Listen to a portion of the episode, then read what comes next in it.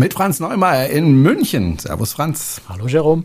Und mit Jerome Brunel in Horb am Neckar. Wir zeichnen auf am Rosenmontag, deswegen war es ganz schön schwierig, rechtzeitig hier im Studio zu erscheinen. Franz hat schon gefragt, wo bleibst du denn? Da bin ich. Und ähm, Hello. Hello. Da ist viel zu spät, bis die, bis, bis die, Folge kommt, ist ja, ist ja fast ja, ja. längst, Karneval längst aber, vorbei. Aber bei uns sagt man Narina Roh und ich äh, bin überhaupt kein Fan dieser Geschichte. Ich weiche dem möglichst aus. Wobei wir hatten einen schönen Umzug hier in Haupt, das muss man sagen. Also für die kleine Stadt ist es ein erstaunlich großer Umzug, der über eine Stunde gedauert hat, glaube anderthalb sogar. Also richtig schön. So, aber wir reden hier nicht über Fastnet, wie man das bei uns nennt, sondern wir reden über deine letzte Reise. Vorletzte und, genau genommen oder genau vorletzte Reise, aber wir sprechen heute darüber, weil du bist ja ständig unterwegs, da kommen wir ja gar nicht mehr nach. Ähm, diesmal äh, warst du auf einer richtigen, ich möchte schon fast sagen, Traumreise. Du warst nämlich ähm, auf den Galapagos-Inseln und äh, Galapagos-Inseln, das kennt man vom Namen, aber wo das genau ist, ähm, das weiß nicht jeder. Um ehrlich zu sein, ich kann es im Moment auch nicht äh, genau orten. Das ist irgendwo, ich glaube, bei Südamerika, ne? Genau, Galapagos-Inseln liegen in Süd, äh, im, im, im, Pazifik äh, und zwar ungefähr 1000 Kilometer westlich von Ecuador. Das heißt, zwischen den Galapagos-Inseln und dem nächsten Festland liegen tatsächlich 1000 Kilometer? Ja, genau. Okay, das heißt, man ist da ziemlich fern vom Schuss. Das Merkt man sehr, wahrscheinlich sehr. Auch, ne? Ja klar, das ist sehr, sehr isoliert.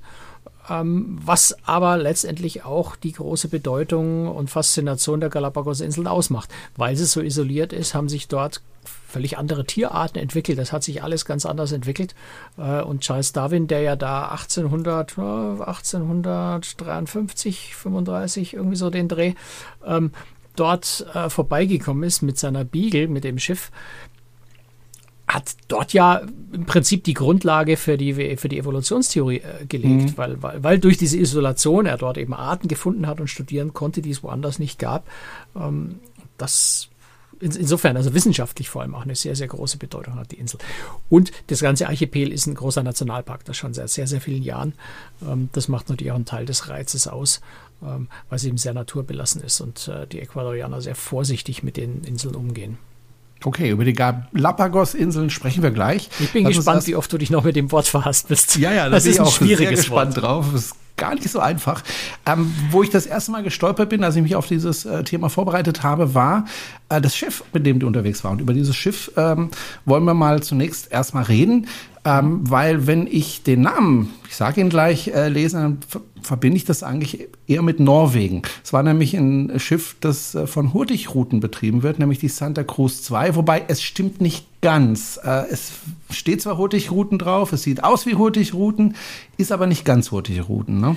Äh, naja, es ist, es ist Hurtigruten, aber es ist jetzt, das Schiff gehört nicht Hurtigruten. Es wird von Metropolitan Touring äh, betrieben. Das ist eine, eine ähm, ecuadorianische Reiseunternehmen, das schon sehr, sehr lange in Ecuador und auf den Galapagos-Inseln aktiv ist. Die haben auch noch zwei kleinere andere Schiffe ähm, auf den Inseln. Aber Hurtigruten hat äh, 24,9 Prozent Anteil an Metropolitan Touring gekauft und hat also eine sehr, sehr langfristige und intensive Partnerschaft äh, mit Metropolitan vereinbart.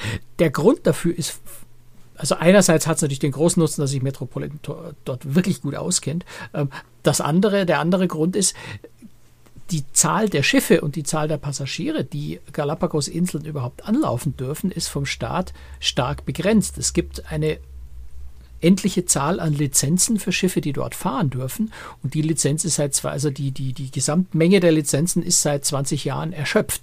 Das heißt, du kannst dort gar nicht sagen, ich baue einfach ein neues Schiff und fahre dorthin, ähm, sondern du musst dich in irgendeine bestehende Lizenz einkaufen, weil du gar kein, eben kein extra Schiff mehr dahin schicken kannst. Also andere Reedereien haben zum Beispiel äh, ältere Schiffe ersetzt ähm, mit neuen, äh, können aber keine zusätzliche Kapazität da reinbringen, obwohl sie wahrscheinlich mehr von den den Reisen verkaufen könnten.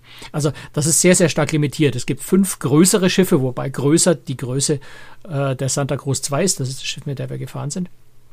Ähm, die hat 90 Passagiere maximal. Es gibt noch äh, eben vier andere Schiffe in dieser Größe.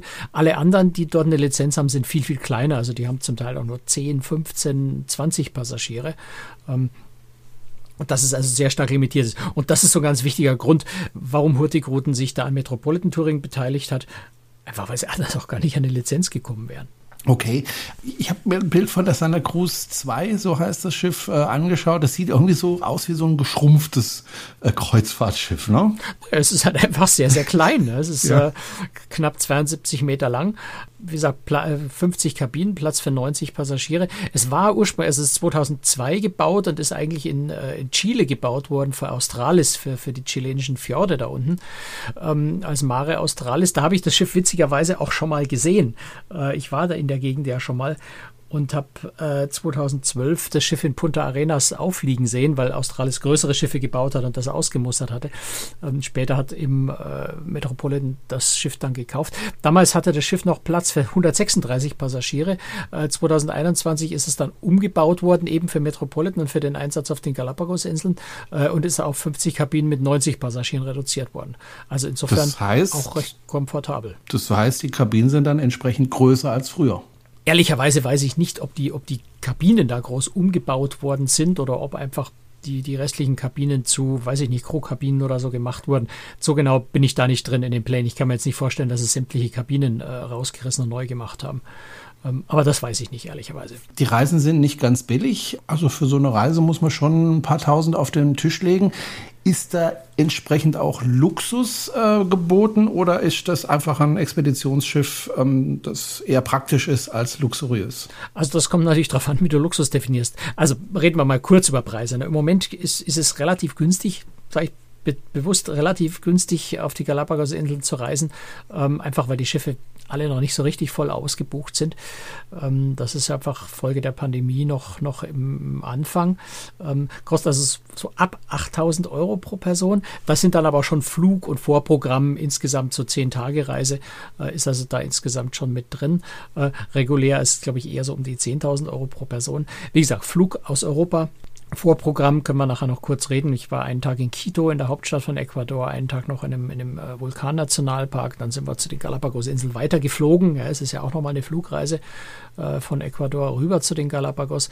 Also insofern sind da schon sehr, sehr viel Kosten natürlich, die, die den Preis nach oben treiben. Ähm, dann ist Ecuador eben sehr exponiert. Das heißt, auch Lebensmittel und solche Dinge sind dort wesentlich teurer. Das heißt, die Grundkosten sind auch viel teurer. Das nimmt schon mal ganz viel von dem, von dem Preis weg. Und dann ist die Santa Cruz 2, ja, die ist, es ist schwierig zu definieren. Äh, Im Grunde ist all das, was, was wirklich wichtig ist, finde ich schon, dass es relativ luxuriös war. Also das ganze Thema Organisation hat unglaublich gut geklappt, sowohl beim Landprogramm als auch auf dem Schiff selber. Wahnsinnig pünktlich, wahnsinnig präzise. Ähm, das ist für mich Luxus. Das ist mir wirklich was wert, wenn ich eben nicht irgendwo rumstehe und auf den letzten Nachzügler noch warten muss, weil die, weil die, weil die Expeditionsleiter die Leute nicht so im Griff haben, dass sie einfach da sind, wenn die Ausflüge losgehen ist für mich persönlich Luxus. Ähm, aber es war auch das Essen, es war der Service, ähm, ganz exzellent. Du hast einen Schlüssel von, von einem äh, Expeditionsguide für zehn Passagiere ungefähr. Das ist also wirklich ein sehr, sehr, sehr gutes Verhältnis. Du hast deutschsprachige Guides und zwar auch sehr gut deutschsprachige Guides. Der Kapitän selber ist deutschstämmig, seine Mutter ist nämlich Deutscher. Der spricht besser Deutsch wie Englisch, das ist sehr spannend. Also spricht fließend Deutsch. Das ist, äh, das ist sehr, sehr interessant, sich mit ihm dann auch mal auf Deutsch zu unterhalten. Ähm, also insofern sind solche Dinge sind sehr luxuriös. Was ich auch extrem luxuriös fand, war der Kabinenservice, äh, weil wir kennen es ja sonst von, von Kreuzfahrtschiffen. Du hast am Vormittag einen, äh, einen Service, wo im Betten gemacht, beim Bad geputzt werden und sowas. Und bei auch immer weniger Reedereien, bei AIDA gab es sowas ja eh noch nie, ähm, auch am Nachmittag nochmal einen zweiten Service. Auf der Santa Cruz 2 kann ich dir ehrlich gar nicht, sagen, wie viele Service ich pro Tag hatte. Ähm, immer wenn ich in die Kabine zurückkam, äh, waren die Handtücher ausgetauscht und alles war wieder sauber und ordentlich. Ähm, was ein gewisser Luxus in der Form ist, als du gehst, ja, du gehst schnorcheln, kommst halt vom Schnorcheln zurück mit Salzwasser verkrustet und nassen Badetüchern und, und nasser Badehose gehst in die Dusche, wirfst das Zeug alles rein, gehst wieder ins, ins, ins nächste Boot, fährst an Land und machst dort eine Wanderung. Wenn du zurückkommst, ist all dein nasses Zeug weg, aufgeräumt. Du hast äh, saubere Handtücher und trockene Handtücher wieder da hängen und du kommst verschwitzt von der Wanderung zurück. Das heißt, du willst gleich wieder duschen, machst die Handtücher wieder nass und du hast drei, vier solche Aktivitäten am Tag. Da ist es einfach großartig, wenn du jedes Mal, wenn du zurückkommst in deine Kabine, ähm, wieder frische, trockene oder zumindest trockene Handtücher da hängen. Äh, insofern, ja, auf gewisse Weise Luxus, ähm, aber jetzt nicht Luxus im Sinne von Kaviar, Champagner und Butler hier, Butler dort. Also ein sehr pragmatischer ja. Luxus, aber ich finde schon relativ luxuriös, ja. Reden wir auch übers Essen, weil das ist ja nun auch wichtig auf Schiffen, dass man leckeres Essen hat. Ähm, wie sieht's da aus? Du hast schon gesagt, nicht Kaviar. Mhm. Nein, äh, es ist relativ viel äh, ecuadorianische Küche. Das heißt, du hast relativ viel Fisch, du hast meine Ceviche, du hast ähm, ähm, Quinoa zum Beispiel ist ja in der Küche relativ verbreitet. Was ist eine Ceviche? Ceviche, du warst noch nie in Südamerika. Nee, Ceviche Entschuldigung, ist, ähm, Entschuldigung, naja, es ist ja, auch, ist ja okay, ist ja okay. Es ist ein sehr, sehr modernes, also es verbreitet sich bei uns auch immer mehr. Ceviche ist im Grunde ein ähm, roher Fisch, der äh, so leicht angesäuert ist, also so leicht mit, mit Zitronensaft oder mit, mit Limette angegart. Und dann noch so ein bisschen Chili und Gemüse und solche Sachen dazu. Also sowas wie, wie ein halbroher Fischsalat, wenn man das mal ganz, ganz platt formulieren möchte. Wenn es gut okay. gemacht ist, wahnsinnig lecker. Und wenn, die, wenn, der, wenn der Fisch, der da zugrunde liegt, ein guter ist, dann ist das äh, einfach richtig toll. Wie, wie Sushi. Aber auch für einen mitteleuropäischen Magen alles gut verträglich. Naja, der, der, Fisch muss halt frisch sein, ja. Also es ist, er ist halt, es ist kein durchgegarter Fisch. Insofern ist es wie bei Sushi, es muss eine sehr gute Fischqualität sein. Ähm, aber das war dort so. Also wir haben keine Magenprobleme gekriegt. Hm, gibt es da nur ein großes Restaurant? Weil es ist ja kein ja. großes Schiff ja, ja, oder gibt es da verschiedene? Nein, es gibt ein Restaurant. Da hast du Frühstück, Mittag, Abendessen. Äh, Frühstück ist immer vom Buffet. Mittagessen ist manchmal vom Buffet, manchmal mit Bedienung, je nachdem, wie viel Zeit an dem jeweiligen Tag gerade ist, also wie viel Ausflugsprogramm außenrum ist. Und Abendessen ist Bedienung immer am Tisch.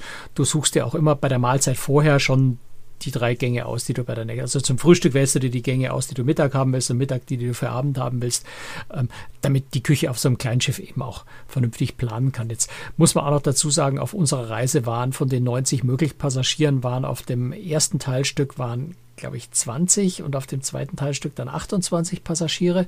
Ähm, hängt zum einen so ein bisschen damit zusammen, dass Hurtigruten auf den Galapagos-Inseln eben erst anfängt und sich auch erst rumsprechen muss, dass man auch mit Hurtigruten dort fahren kann.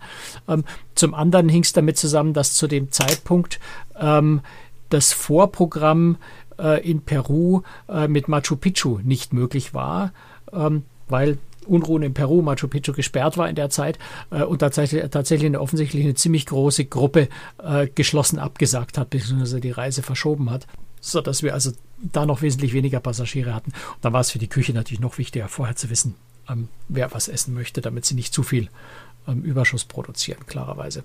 Ähm, mhm. Aber wie gesagt, das Essen du hattest immer so internationale Gerichte, hattest aber auch immer relativ viel äh, ecuadorianische lokale Gerichte, also zum Beispiel ganz viel Kochbananen, frittierte Kochbananen, äh, solche Sachen, auch so, so, so, ähm, wie heißt denn das auf Hochdeutsch, so, so bulettenartige äh, Sachen, die mit, mit, mit Kochbanane oder mit, mit Yucca oder sowas waren.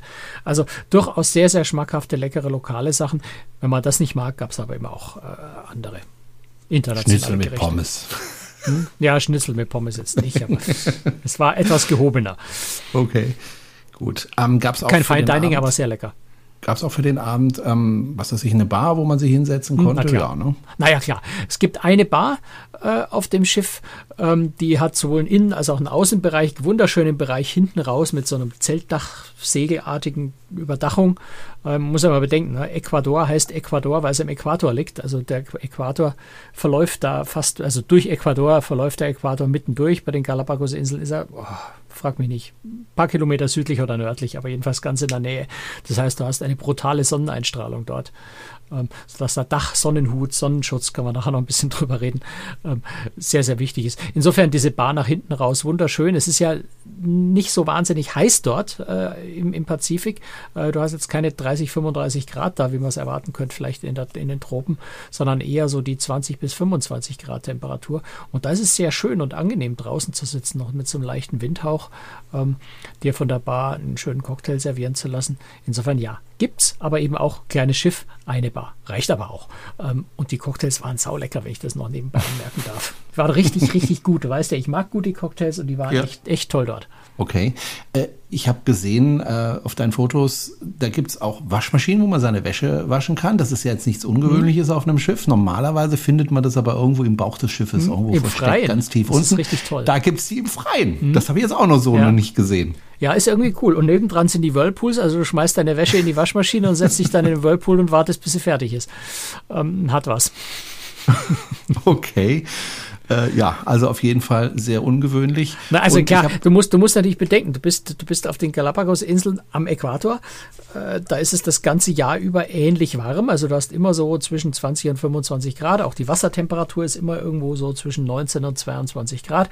Wir waren jetzt im Winter in der Regenzeit dort, wobei Regenzeit sehr relativ ist. Ich glaube, wir hatten einmal einen kräftigen Regenguss äh, über eine Stunde oder zwei und ansonsten haben wir, haben wir schöne, also zumindest kein Regen gehabt, teilweise ein bisschen wolkig, aber schönes Wetter gehabt.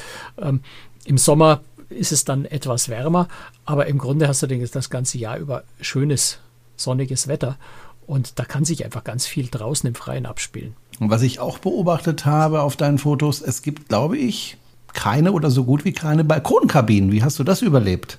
Du, das kannst du gut überleben, weil es ist ja, du hast ja immer nur so ein paar Schritte, bis du gleich draußen bist auf so einem kleinen Schiff. Und du verbringst auf dem Schiff wirklich fast keine Zeit in der Kabine, weil du hast überhaupt keine Zeit dazu, in der Kabine zu sein. Du hast äh, da, äh, ganz, ganz intensives Programm. Also du hast, ich habe es vorhin schon gesagt, drei oder vier Aktivitäten pro Tag. Du gehst vielleicht in der Früh direkt nach dem Frühstück fährst du an Land zu einer Wanderung, dann kommst du zurück, hast eine halbe Stunde Zeit, ziehst dich um, gehst zum Schnorcheln. Ähm, kommst zurück, gehst Mittagessen, ähm, gehst wieder an Land für eine längere Wanderung oder nochmal an den Strand zum Baden oder wenn du willst vom Strand aus zum Schnorcheln. Also du verbringst so viel Zeit draußen und an Land und das ist ja auch vernünftig, wenn du auf den Galapagos-Inseln bist, nicht, nicht die Füße hochzulegen und den Sonnenstuhl zu genießen, sondern diese fantastische Landschaft, diese unglaubliche Tierwelt dort so intensiv zu erfahren und zu erleben wie möglich, wenn man schon die lange Strecke dorthin auf sich nimmt. Ähm, da, ja, da nicht in der Kabine zu sitzen und ein Buch zu lesen oder, oder fernzusehen. Klammern, Fernsehen geht sowieso nicht, weil es gibt keine Fernseher auf den Kabinen. Vermisst okay. man aber auch nicht. Ja, also, ich wüsste nicht, wozu ich einen brauchen würde da.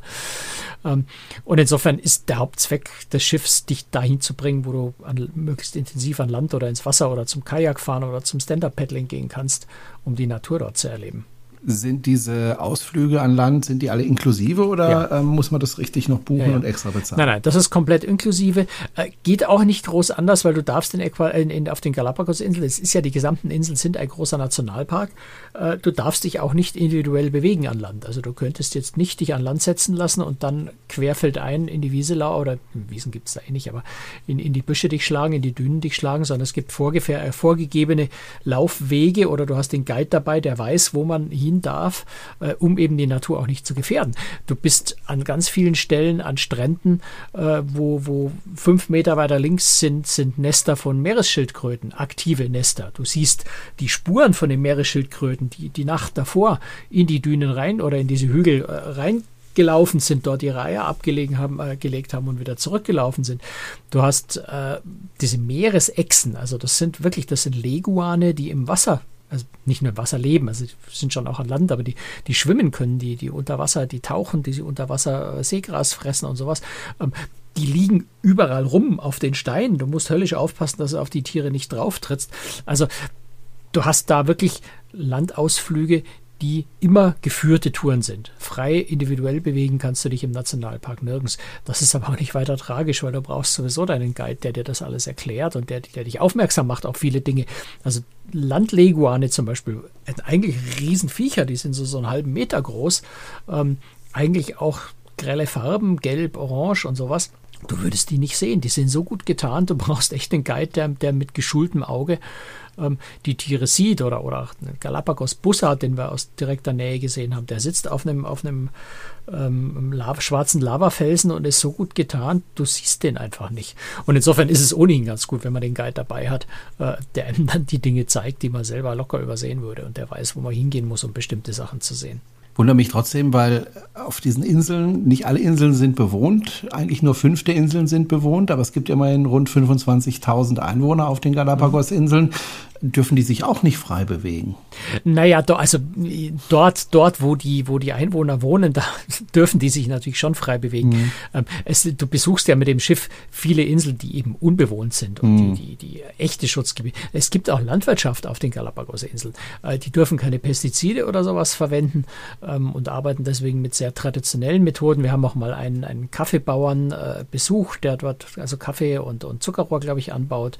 Ähm, die, das, die das ganz natürlich, also mit ganz traditionellen Methoden machen, die da Mischbebauung machen, wo dann Bananen und Kakaobäume und Kaffeebäume und, und alles äh, durcheinander steht, um, um eben Monokultur zu vermeiden, damit man auch keine Spritzmittel braucht. Also die leben dort äh, sehr, sehr naturnah, was jetzt nichts daran ändert, dass trotzdem auch in der Wasser irgendwo mal eine Plastikflasche schwimmen siehst oder so. Also es ist jetzt kein, es ist jetzt kein Heiligtum dort, sondern natürlich leben dort Menschen und es gibt auch, naja, Städte wäre jetzt ein bisschen übertrieben, es sind relativ große Orte. Ähm, aber das ist eine der Dinge, die ja, wo ich so in meiner naiven, kindlich, kindlichen Naivität äh, und so meinem, meinem Traum, mal die Galapagos-Inseln erleben zu dürfen, nachdem ich schon als Kind so diese Kritschimek und, und BBC-Dokumentation mhm. im Fernsehen über, über die Galapagos gesehen habe, da dachte ich mal, da möchte ich mal hin und dachte mir, werde ich nie schaffen und es ist außerdem ohnehin so völlig abgelegen und, und Ding. Äh, war für mich so, so eine kleine Überraschung, also wenn es natürlich naiv ist, dass da natürlich Menschen leben, ja, dass es dort Städte und Orte gibt. Okay. Es gibt Straßen, es gibt Autos, ja, ähm, aber halt längst nicht auf allen Inseln. Und, und die meisten von den Inseln sind vollkommen naturbelassen. Da gibt es eben nur diese vorgegebenen Wege, die abgesteckt sind, äh, die man laufen darf und ansonsten die Tiere auch in Ruhe lässt. Als wir das letzte Mal aufgezeichnet haben, am Ende, als wir alles abgeschaltet haben und uns noch unterhalten haben, hast du mir gesagt, damals, wenn ich mich richtig erinnere, das war eine der schönsten Reisen, die du jemals gemacht hast. Ich glaube, das habe ich sogar live gesagt. Aber ja, dazu okay. stehe ich. Ähm, es ist es, es ist schwer in, in, in Worte zu fassen. Es ist unglaublich schwer, das Erlebnis dort zu beschreiben. Aber das war so, also schon, schon das erste Ankommen dort. Also du fliegst von, von Quito aus, von der ecuadorianischen Hauptstadt, fliegst du mit dem Flieger rüber, landest auf der Insel Baltra. Das ist Wüste. Also da ist eigentlich nichts auf der kleinen Insel außer die Landepiste. Ähm, du setzt dich in den rumpeligen Bus und fährst, äh, weiß nicht, es waren 20 Minuten, das ist nicht weit. Ähm, also man sieht quasi den Hafen vom, vom Flughafen aus und umgekehrt im rumpeligen Bus dahin, dann gehst du auf einen hölzernen Anlegesteg, da liegen dann schon Seelöwen und im Wasser schwimmen äh, ist, äh, Meeresleguane und, äh, und, und, und zwei Wasserschildkröten haben da gerade so ihr Liebesspiel vollzogen. Äh, also du bist noch nicht richtig angekommen und bist schon so mittendrin. Dann steigst du in so, so ein Schlauchboot, also es sind so, so Zodiac-artige, also sehr, sehr stabile, große Schlauchboote, mit denen man da ähm, an Bord geht, weil das Schiff auch nirgendwo anlegen kann. Es gibt keine Pier, es gibt kein Kreuzfahrtterminal oder irgendwas in der Art. Das Schiff wird sogar per Schlauchboot mit Lebensmitteln versorgt. Ja? Die Ein- und Ausschiffung, auch die Koffer werden mit Schlauchbooten zum Schiff transportiert. Also du steigst, da, steigst das in das Schlauchboot ein, fährst zum Schiff rüber, machst Mittagessen, währenddessen fährt das Schiff schon los. Und bis du mit Mittagessen fertig bist, bist du schon am ersten Ort, äh, fährst mit dem Schlauchboot wieder an Land. Und dann stehst du da auf einem Strand, der ist weiß und du hast schwarze Lavafelsen, weil die äh, Galapagos-Inseln sind ja äh, vulkanischen Ursprungs, auf schwarzen Lavafelsen und gehst über einen, einen Hügel rüber, da stehen bizarre, riesige äh, äh, Kakteen, da ist dann so, so ein kleiner Brackwassersee, da stehen Flamingos in diesem See. Also du kommst dir so ein bisschen vor wie, wie, wie, wie Captain Kirk, der auf einen unbekannten Planeten runterbeamt, um mal zu erkunden, was dort eigentlich ist. Ähm, das, das, fühlt sich wirklich wie so, so ein völlig fremder Planet an, weil alles so, so anders ist, so ungewohnt und also in, auf eine sehr, sehr schöne Art und Weise ungewohnt und fremd. Und das das lässt dich einfach nur staunend mit dem Mund offen da stehen und, und du hältst es erst überhaupt nicht für möglich. Das macht einen fast schon so ein bisschen glücklich fassungslos, ähm, das zu sehen. Man gewöhnt sich dann so nach und nach so ein bisschen dran in den Tagen, aber du stößt immer wieder auf Momente, wo du, wo du wieder mit offenem Mund staunend dastehst und, und gar nicht glaubst, dass sowas möglich ist. Also so die, die, die, die, allein schon die Zutraulichkeit der Tiere dort. Auf den Galapagos-Inseln haben die Tiere eigentlich nie schlechte Erfahrungen mit Menschen gemacht. Das heißt, die haben keinerlei Scheu vor uns. Ähm, es gibt zwar die Regel, dass du nicht näher als zwei Meter an die Tiere ran darfst, aber den Tieren hat das niemand gesagt. Also Du hast dann mal den kleinen Seelöwen, der guckt dich an, dann watschelt er auf seinen zwei äh, Watschelflossen äh, zwei Meter auf dich zu, guckt dich wieder an, watschelt wieder ein bisschen näher an dich ran, stupst dich an, stupst dir die Kamera an, dann ruft der äh, Guide von hinten schon zwei Meter Abstand bitte und ich sage, ich habe ja gar nichts gemacht, so schnell komme ich gar nicht weg, wie der auf mich zuwatschelt. Ähm, also du hast da so, so, so ein ganz anderes Verhalten dieser Tiere dort. Ähm, allein, dass es unglaublich faszinierend. Auch die Vögel. Ja, du hast äh, gut, natürlich auch sehr, sehr skurril aussehende Vögel, die, die Vögel, diese Blaufuß- und Rotfußtölpel. Ähm, das sind also ja Tölpel, wie wir sie von, von uns auch kennen. Die haben aber blaue Schnäbel und blaue Füße oder rote Füße. und haben halt auch einfach keine Angst vor dir. Wir sind, oder, oder die, die, die NASCAR-Tölpel, die haben so ein bisschen gelben, gelben, gelben Schnabel, gelben Schnabel, glaube ich. Ähm, da sind wir auf der einen Insel, das ist so, so, so, eine Vogelinsel, wo ständig sowieso Vögel um dich rumschwirren, wie, wie, wie bei uns die, die Mücken an dem, an dem See im Sommer. Äh, da sind wir an, einer, an einem NASCAR-Tölpel vorbeigekommen, der saß so am Boden, so einen Meter neben dem Weg und unser Guide sagte, oh, da ist ja ein ganz kleines das ist höchstens zwei Stunden alt. Also da hatte dieser Nazca-Tölpel hatte ein, ein höchstens zwei Stunden altes Küken zwischen seinen Beinen, also so ein, so, so ein kleines Würmchen, das, das konnte es überhaupt noch nicht als, als Küken erkennen. Und war vollkommen entspannt und hat uns neugierig angeguckt, während wir irgendwie zu zehnten Meter wegstanden davon. Äh, ich glaube, bei uns würde ein Vogel in, in hellster Panik ausbrechen, wenn du so nah an seinen Küken rankommst. Das war für den überhaupt kein Problem. Und das, das ist so ein bisschen exemplarisch für das Verhalten der Tiere dort insgesamt. Ähm, du bewegst dich da und, und, und bist irgendwie Teil davon. Und das allein ist eine unglaubliche Faszination. Normalerweise, wenn ich äh, in so eine Sendung mit dir reingehe, dann gucke ich mir immer auf der Karte an, wo du überall gewesen bist, äh, wo das Schiff gefahren ist. Und als ich die Karte mir das erste Mal gesehen habe, die du da gemacht hast und auf deine Webseite gesetzt hast, kann man ja alles anschauen auf großtricks.de, bin ich ein bisschen in Verzweiflung geraten, weil das sind äh, zig Inseln und dazwischen äh, zig Pfeile hin und her und kreuz und quer mit dem Schiff da hin und her gefahren. Ich weiß nicht, wo es losgeht und wo es endet und wo es dann hingeht, obwohl du das also als durchgehende Linie gezogen hast. Also es ist echt ähm, krass, äh, wie das Schiff da hin und her ist. Wie viele Tage warst du da unterwegs?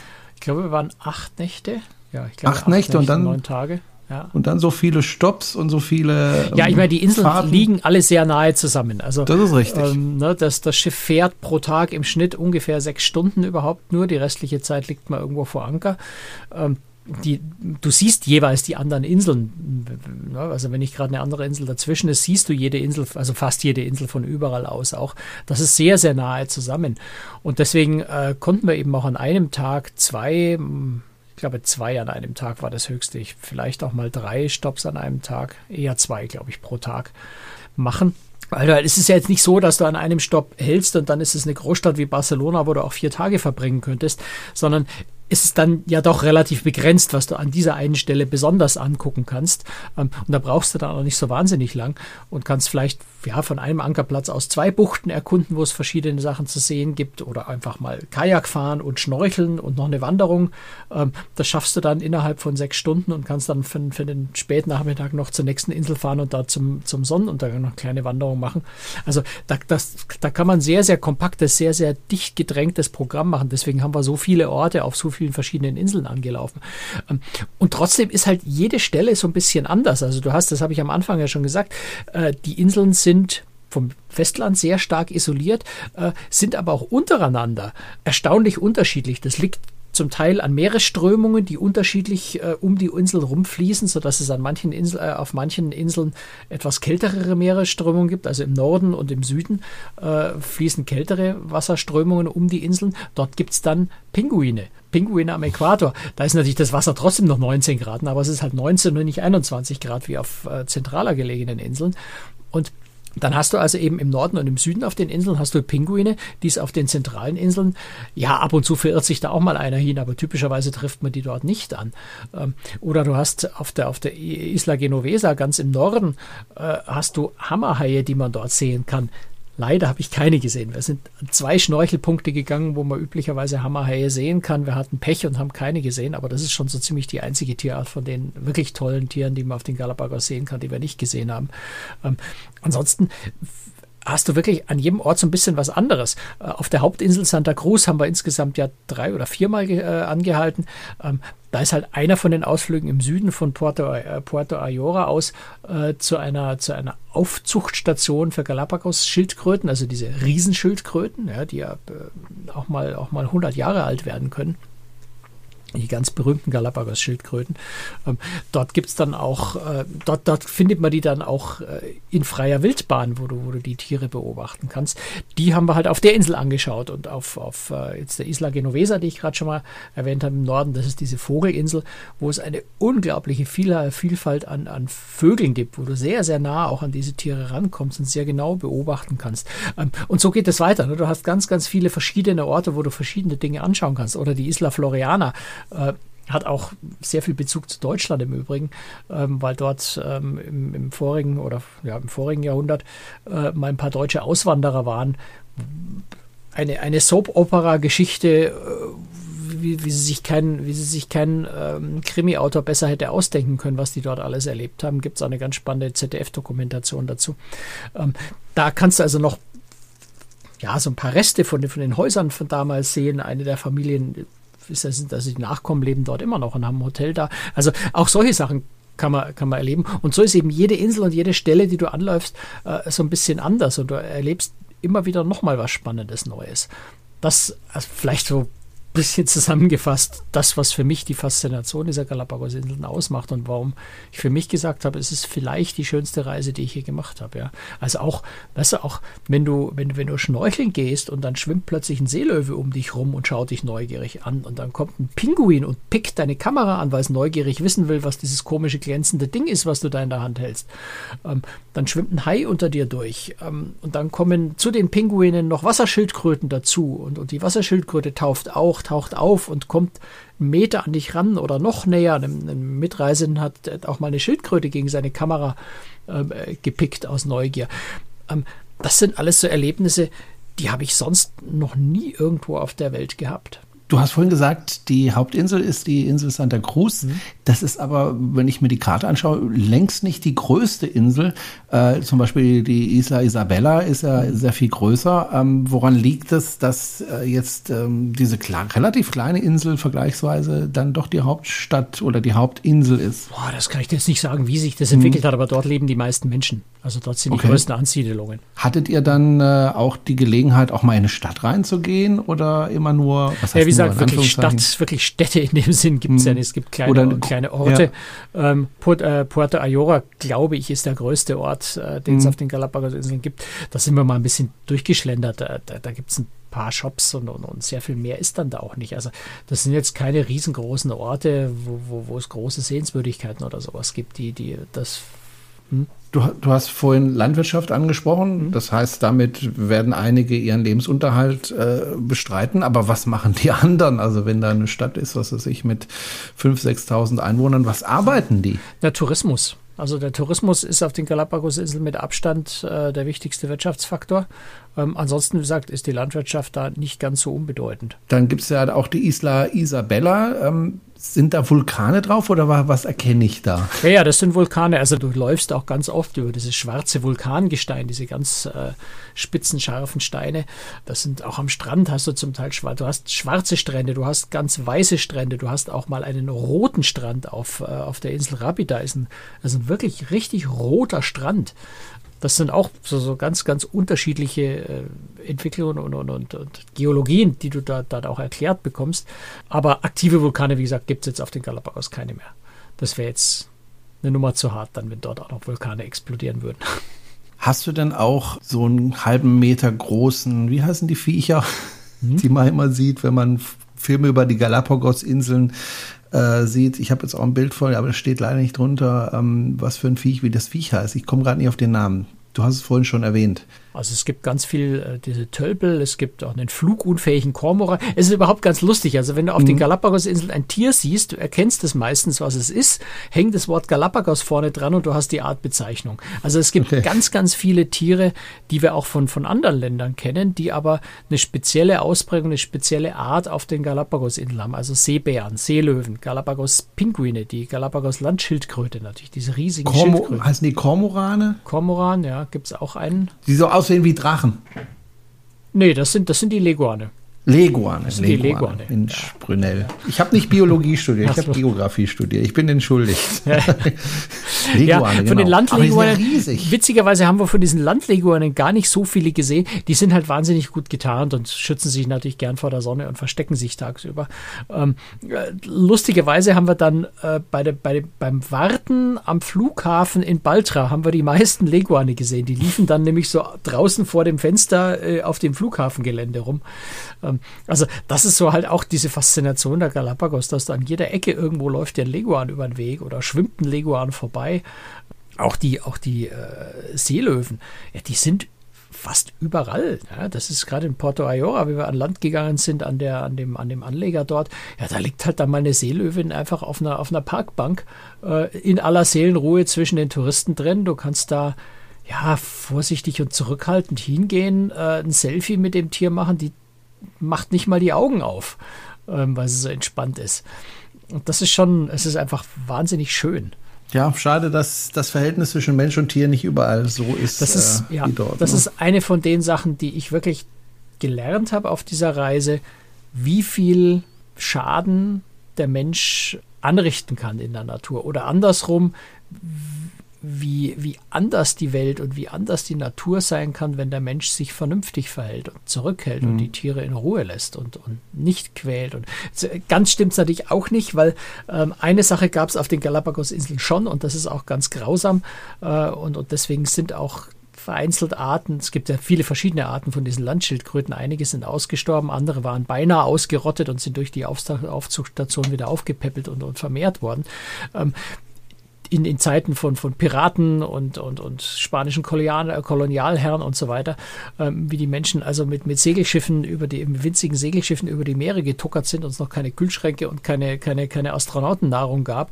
Ähm, waren diese Schildkröten äh, für diese Seefahrer die besten Nahrungsmittel, die sie finden konnten, weil mhm. diese großen Landschildkröten sehr, sehr lange ohne Nahrung auskommen und man die einfach am Panzer packen und wegtragen und auf die Schiffe heben kann. Und das heißt, die haben dort wirklich in, in also Tausende von diesen Schildkröten äh, sich von Land geholt, auf Schiff in die Laderäume gepackt und halt immer, wenn sie Hunger hatten, eine von den Tierchen aufgefressen, gegessen sind immer noch Menschen gewesen, aber ähm, also das hat tatsächlich das, das Einzige, wo die Menschen auf den Galapagos-Inseln brutal eingegriffen haben. Aber das ist natürlich jetzt auch schon sehr, sehr, sehr lange Zeit her äh, und, und zeigt sich heute nur noch darin, dass eben manche Arten ausgestorben oder immer noch sehr, sehr wenige sind.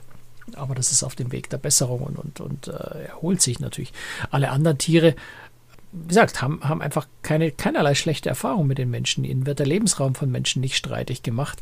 Ähm, und das merkst du am Verhalten der Tiere. Und mir hat auch mal eine, einer von den Guides, wie wir, wie wir gefahren, äh, zum Schnorcheln gefahren sind, um, um äh, die Hammerhaie zu suchen, das hat er mir auch erzählt, uns auch jemand, der mal in Hamburg studiert hat, deswegen konnte er gut Deutsch, ähm, sagt, also ich würde mich nie trauen, mit Hammerhaien irgendwo zu schnorcheln auf der Welt, aber hier auf den Galapagos-Inseln tue ich es, weil die Haie sich völlig anders verhalten, weil sie viel, viel friedfertiger sind ähm, und sich für den Menschen eigentlich überhaupt nicht interessieren. Der Mensch ist für die keine Gefahr. Äh, und deswegen sagt er, Galapagos die einzige, einzige Ecke auf der Welt, äh, wo er freiwillig mit, mit Hammerhaien schnorcheln würde.